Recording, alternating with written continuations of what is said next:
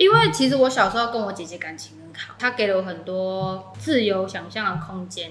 从小就很喜欢搞怪，那我的搞怪不是说就是做坏事什么，就是说我觉得会有很多鬼点子，我不喜欢按部就班的生活，我觉得那样很无聊。然后加上我从小就喜欢跟姐姐一起，就我们两个是从小吃到大的。欢迎收听谈话时间 Beyond Your Taste。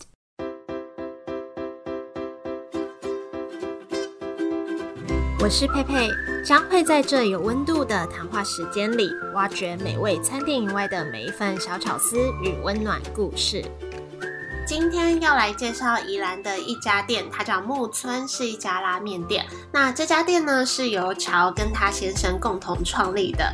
那我觉得这次的访谈过程也很开心，跟上上集的瓦卡伊里一样，是在同一天去宜兰。然后加上访谈这两间店的中间，我也前后去了两家咖啡厅，就觉得哇，目前遇到的宜兰店家真的都人很好，很热情，很有温度这样子。大家等一下再听乔跟我们分享的过程。也可以听得出来，而且跟大家分享一件事情，就是在这次安排宜兰的访谈，我就想说，哎，很奇怪，为什么很多店家都公休礼拜三？就问了这几家店，然后他们共同回答都是礼拜三垃圾车没开，我才知道，哦，原来是这样子，原来公休礼拜三的原因是这样。好啦，那等一下呢，就会由乔来跟我们介绍木村这家店到底在卖什么，是一家怎样的店，为什么会想开店，我们就欢迎木村的老板娘乔来跟我们分享。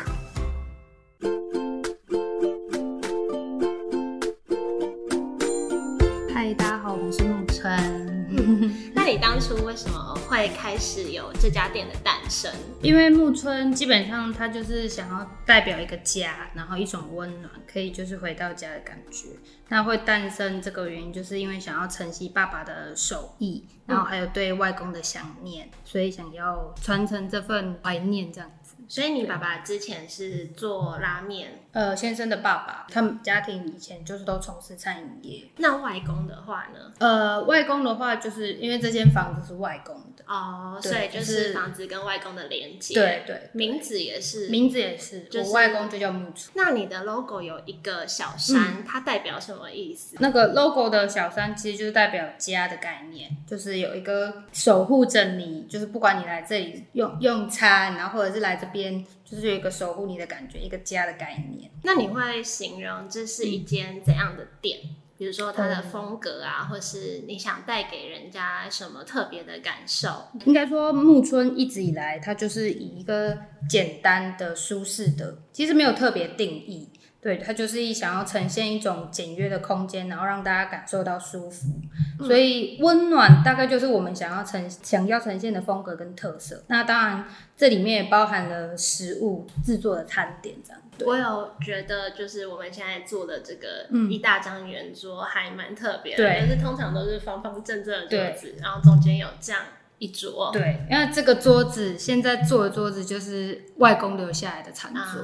对，所以这也是对外公的一种，就是也是怀念。以前就是坐在这里吃饭，对，就是一种怀念家的感觉。那你当初为什么会想要用老宅的风格呈现？嗯。对，当初其实没有一定就设定它就会是老宅，但就是因为有了这个空间，然后有了这个资源，那他们就是希望可以打造保留原本，然后打造像家一样的用餐空间，所以基本上就是没有去太多的变动它这样。然后我有看到墙壁上一些小玩具，对，就是小时候的东西吗？呃，对，有些是外公留下来的东西，有些是我们就很喜欢收集一些小东西，呃，本身的一点小兴趣啦。我们也没有想要特别做什么很装潢的华丽，那就是就是觉得简约、简单、舒适，大家觉得舒服，空间就够了。有一种。回外婆家的感觉，对我们也蛮多客人会这样觉得，外表没什么，但进来就很像又有不一样的感觉，对对对，就又很像家，但又不是家。对。然后刚刚有稍微提到这家店在卖拉面，对，可以大概介绍一下餐点的部分吗？呃，我们的餐点其实主要卖的东西就是想要让你可以吃饱吃好。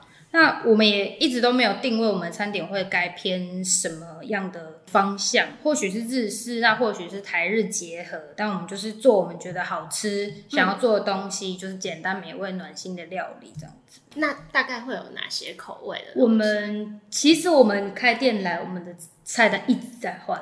嗯，对，我们就是一一直会次调整，我们可能每一季就会想要换，当然都是以本来的东西去做变化，嗯对，因为喜欢的客人还是会喜欢，但我们就是以那个去做调整，这样。我们以前其实我们目前是卖拉面跟定时，会结合客人的一些想法，然后或者是他们的建议，然后再去做调整。然后我们以前也是只有卖饭跟面，但我们现在可能就会结合变成定时，然后可能比较多蔬菜呀、嗯之类去做变化，这样。那假设假设我今天这一生就来这一次好了，你会觉得我一定要吃哪一道料理？这个问题我又想了一下，但我真的觉得，如果真的有客人这样子问我，需要我推荐第一次来或者是怎么样，应该要吃些什么东西，我一定会回答说：拜托不要只来一次。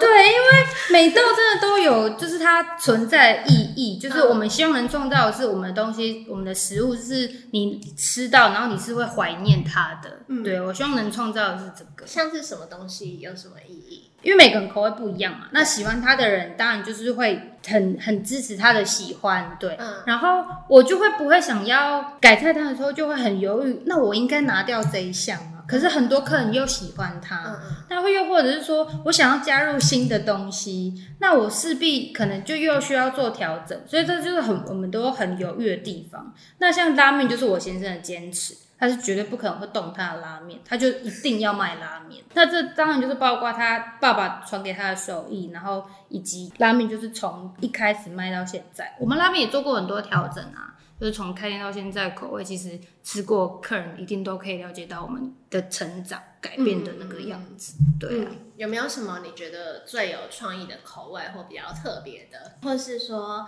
这个口味是有没有连接一些你的一些情感？好，我分享一个小故事好了，好，因为我很爱吃，就是我很喜欢吃，尝试很多新的美食，而且我只吃好吃的东西，因为我觉得就是吃美食这件事情对我来说是一件可能可以治愈我。我觉得吃的东西会就是使我心情很愉悦。嗯那当然，我吃这些东西的时候，品尝我会是用很认真的态度。那就回到呃，我刚刚说的，我觉得我想要我做的东西，我想要就是让人家可以怀念，就是怀念，然后想要再回来吃。那我当然我自己在吃别人的食物的时候，我也会很认真的去品尝，然后我在想，甚至想说，哇，他这个是怎么做出来的？嗯那我可能会想要再二访第二次。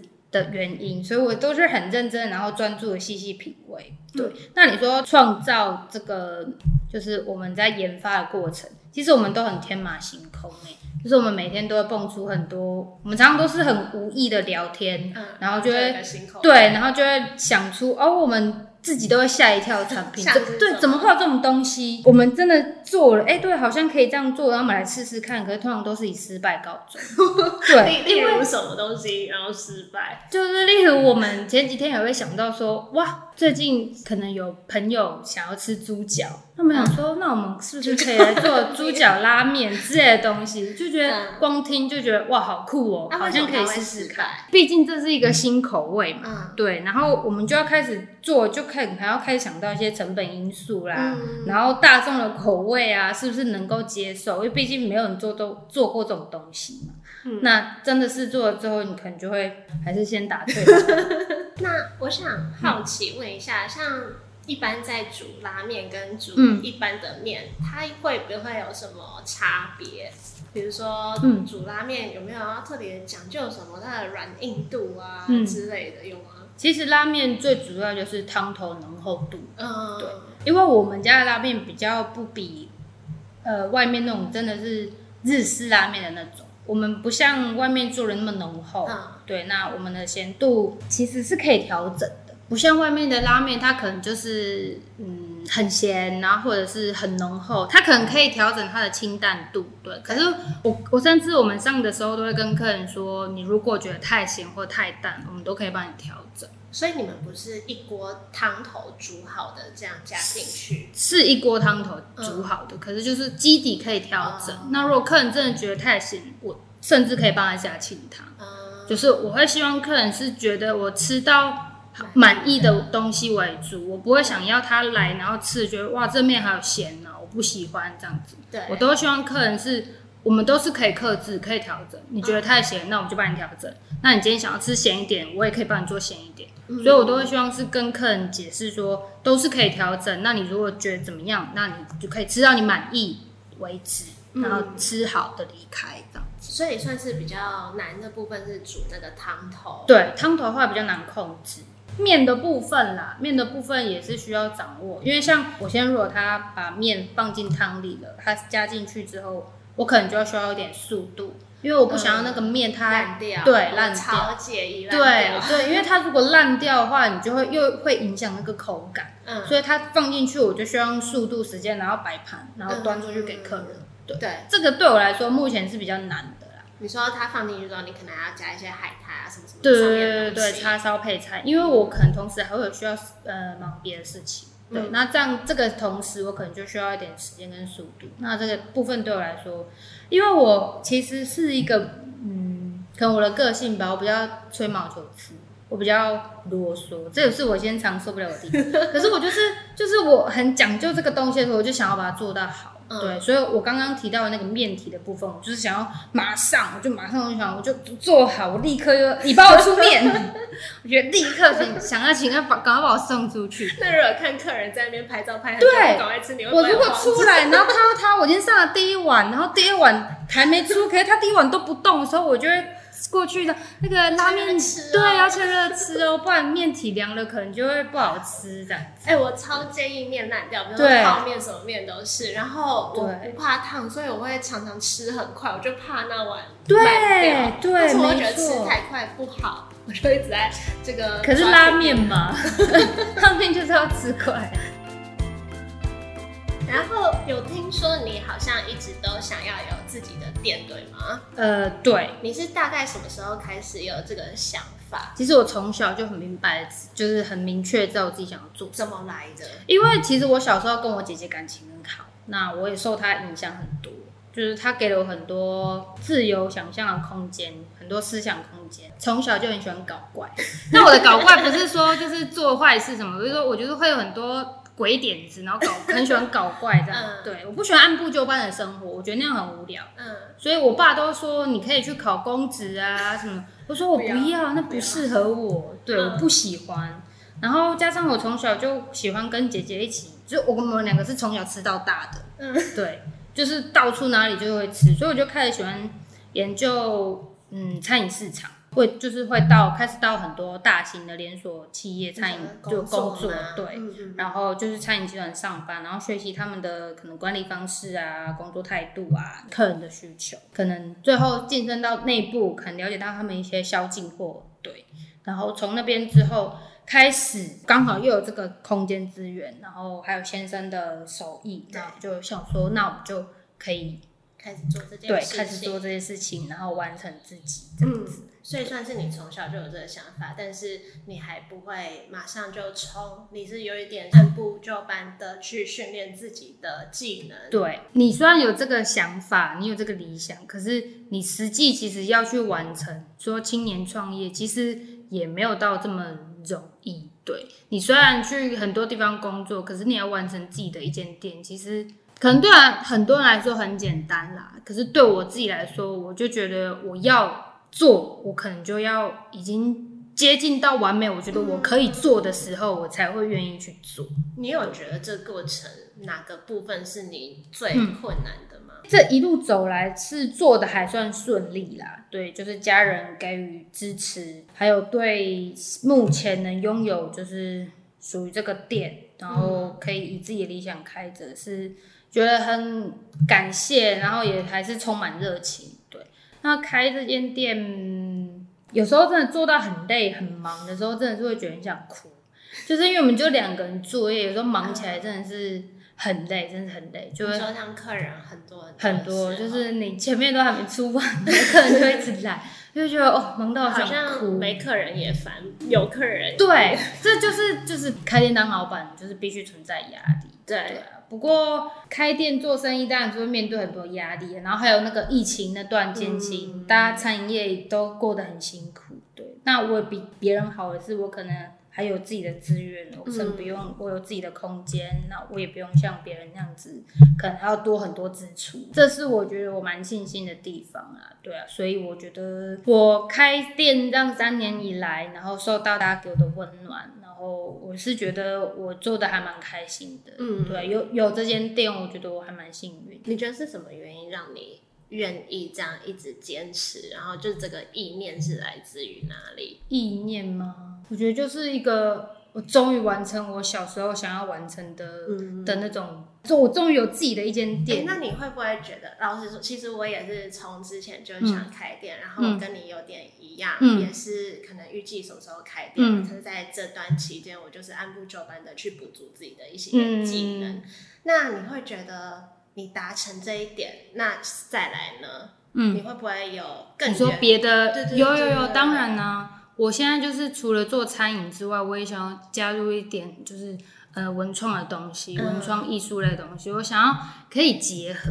对我，或者是说做电商，嗯就是我也蛮想要结合，可能可以更多元，甚至不想要单单只有我现在这间店，不管是跟别人一起结合，或者是我可能自己在开创另外一个事业，都都好。但就是我已经有开始想要再迈入不一样的步调，我可能不会就只想要单单目前这间店上而已。感觉人好像就是这样，就达到自己的一个阶段，又有一个下个阶段，然后就一直往前。对，就是会一直想要再做做点别的不一样的。那你觉得你有没有因为自己的个性或是特别在意的事情，是想要透过这家店传递给大家的理念？因为我从以前就是从事餐饮业，那我都在可能比较大型企业里面工作。那从那边，然后到现在开自己的店，那这样子以来，其实我觉得我最想要传递的就是，我希望大家是能，不管你是老板或者是你是客人，我希望都是大家都是可以相互尊重的，然后去创造这个用餐的环境、这个空间。我觉得不管，即使你今天是客人，那我觉得你来这间餐厅就代表你是要来用餐嘛。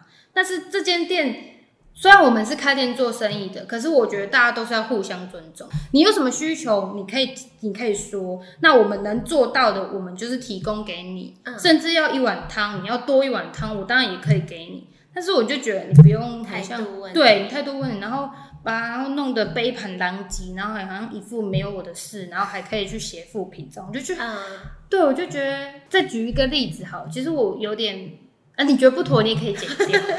就是某某集团，我觉得它的餐饮模式就是可能服务态度，我觉得我现在已经觉得没有什么是服务至上了，不是客人至上，我觉得没有必要卑躬到。嗯，嗯就是还要蹲在你旁边，然后这样，我觉得大家都是出来过生活，那吃饭我们就没，我觉得真的没有必要这样子，能能给到什么就给到什么。欧美大家也都是很客气对服务，那你来吃饭，你说我我跟你说谢谢，你回我一句谢谢，我可能就会觉得哇，很感人。对，谢谢你们今天来用餐，嗯对，然后我我希望我们服务的都是好的客人，然后有礼貌的，然后我我们当然也会做的很开心，这个是我想一直想要传达的，就是不想，我觉得希望大家都是能互相尊重。对，然后创造一个互相尊重的餐饮环境，嗯而不是就是白大富概对，大家可以了理解解我的意思。对，这是我开店以来，虽然我们这边其实 OK 不多啦，嗯对，那有没有遇过什么你特别感动的时刻？感动的时刻吗？我觉得只要客人把东西吃光光，放在桌子上面，嗯全干干净净，我就觉得很开心、很感动。我会立马很开心，然后翻进去跟我先生说：“客人都吃光哎、对嗯，对，只要这样我就觉得很开心。那你有没有想跟支持你的客人或是粉丝说什么？我真的是除了感谢没有，对 你感觉是个很直爽豪迈的个性。对，我就是很大啦啦的人。对我我很常跟有时候如果很闲的时候啦，就是有时候平日平日中午可能没有这么忙，有时候就会跟客人聊天，嗯，对，然后有有以前蛮常就跟客人，然后就聊成朋友，然后到现在又对。可是因为我们两个平常工作的时候比较话不多啦，偶尔才会跟就是客人聊天，对吧？那我我对我的个性就比较直接啊，对，有时候我也会想一下，嗯那我有时候会不会对客人太直接？但再想想，那应该是还好，对。但我就是还是对我还是希望，我还是很谢谢，就是从开店到现在，然后一直一直支持我，然后不呃，我可能中间遇到什么那个，我有休息一段时间，然后可是还是我的老客人永远都存在，然后在不断的帮我介绍新客人，因为我们其实。开在巷子里面，你也知道，其实就是没有很多人知道。刚开始开其实我那时候看你们的名字跟 logo，最一开始啊，我以为是甜点店，很多人以为我们是咖啡厅。对，我就去查，拉面，我是查错吗？我还去确认说这是拉面店没错。对，可是因为我我就是叫木村，嗯，因为我就是我我就没有特别定义我要卖什么，所以我当初就没有就是呃木村拉面或什么的，对对对，所以我就是只叫木村，所以就很多人常常会不知道我到底卖的是什么东西，可能是咖啡厅，可能是以为对，嗯然后进来才知道哦有，所以也有客人问我啊你们是做什么的，我就说我要怎么讲。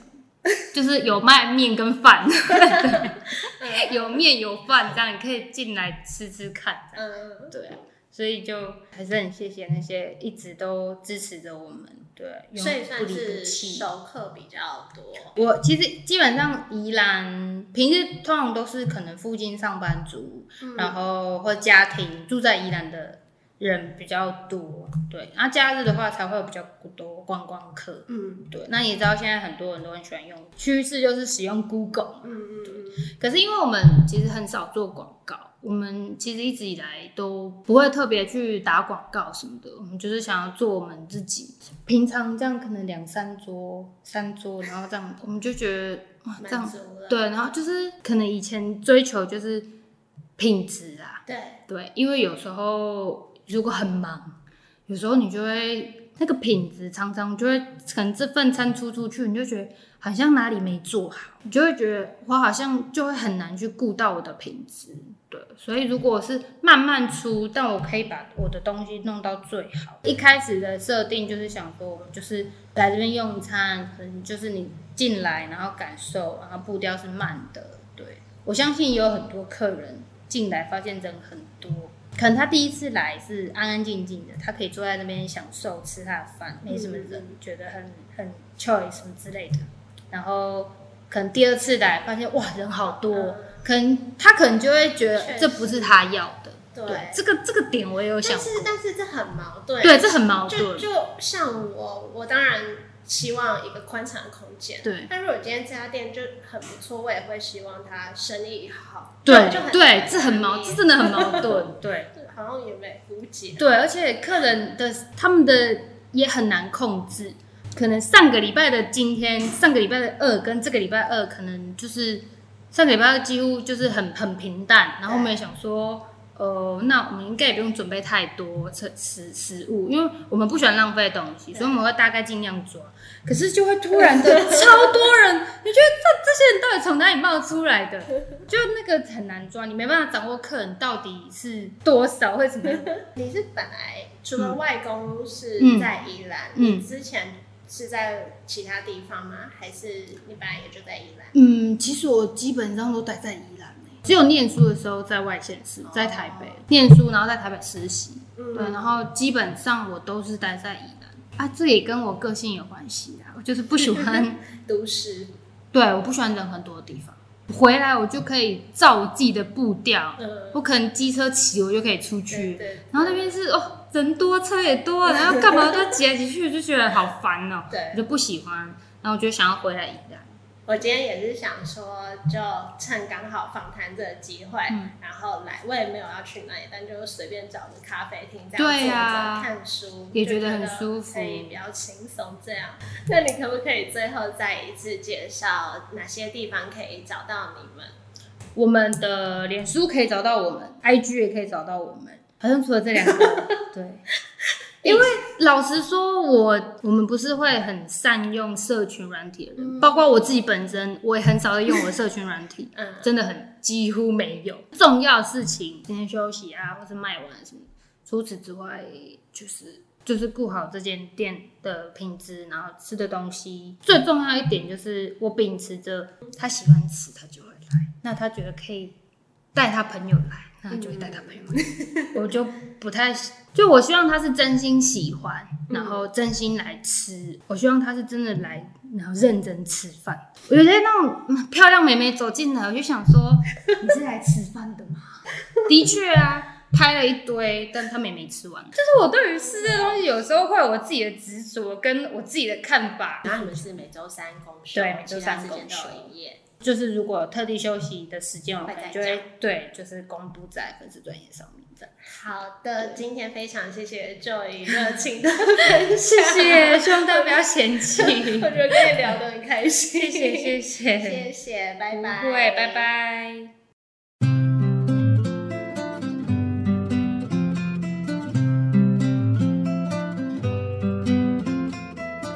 谢谢乔的分享，我真的觉得他很直爽、很可爱，个性我也很喜欢。那当天去到他们的店里啊，真的有一种回到阿公阿妈家的感觉。虽然我外公外婆不住宜兰，但就有那种好像是一个老房子啊，然后很简单啊、温馨的感觉。尤其我们录音的桌子，就是他在节目中提到小时候吃饭的大圆桌，就真的觉得虽然店里很简单，真的没有什么太多装饰。但就是特别温馨。那大家如果有机会到宜兰，也可以去木村走走，有什么心得也都可以到谈话时间的 IG 来跟我们分享。这集一样会有一篇文章在官网上，只要在网址搜寻 b e y o n d y o u r t a s t e 点 c o m 斜线 k i m u r a，或是连接也会贴在这集简介。最后也谢谢正在收听的你，也希望你会喜欢今天的分享。如果你喜欢我们的节目，也可以帮我们在 Apple Podcast 上面打新评分留言，或是分享出去给更多朋友知道。也可以到谈话时间的 IG 看 Irene 分享的日常。那下周又是月底的店家推荐，Irene 也会再一次出现来跟我们录音，介绍我们这个月喜欢的店家，所以要记得回来听哦。我们就下周再见喽，拜拜。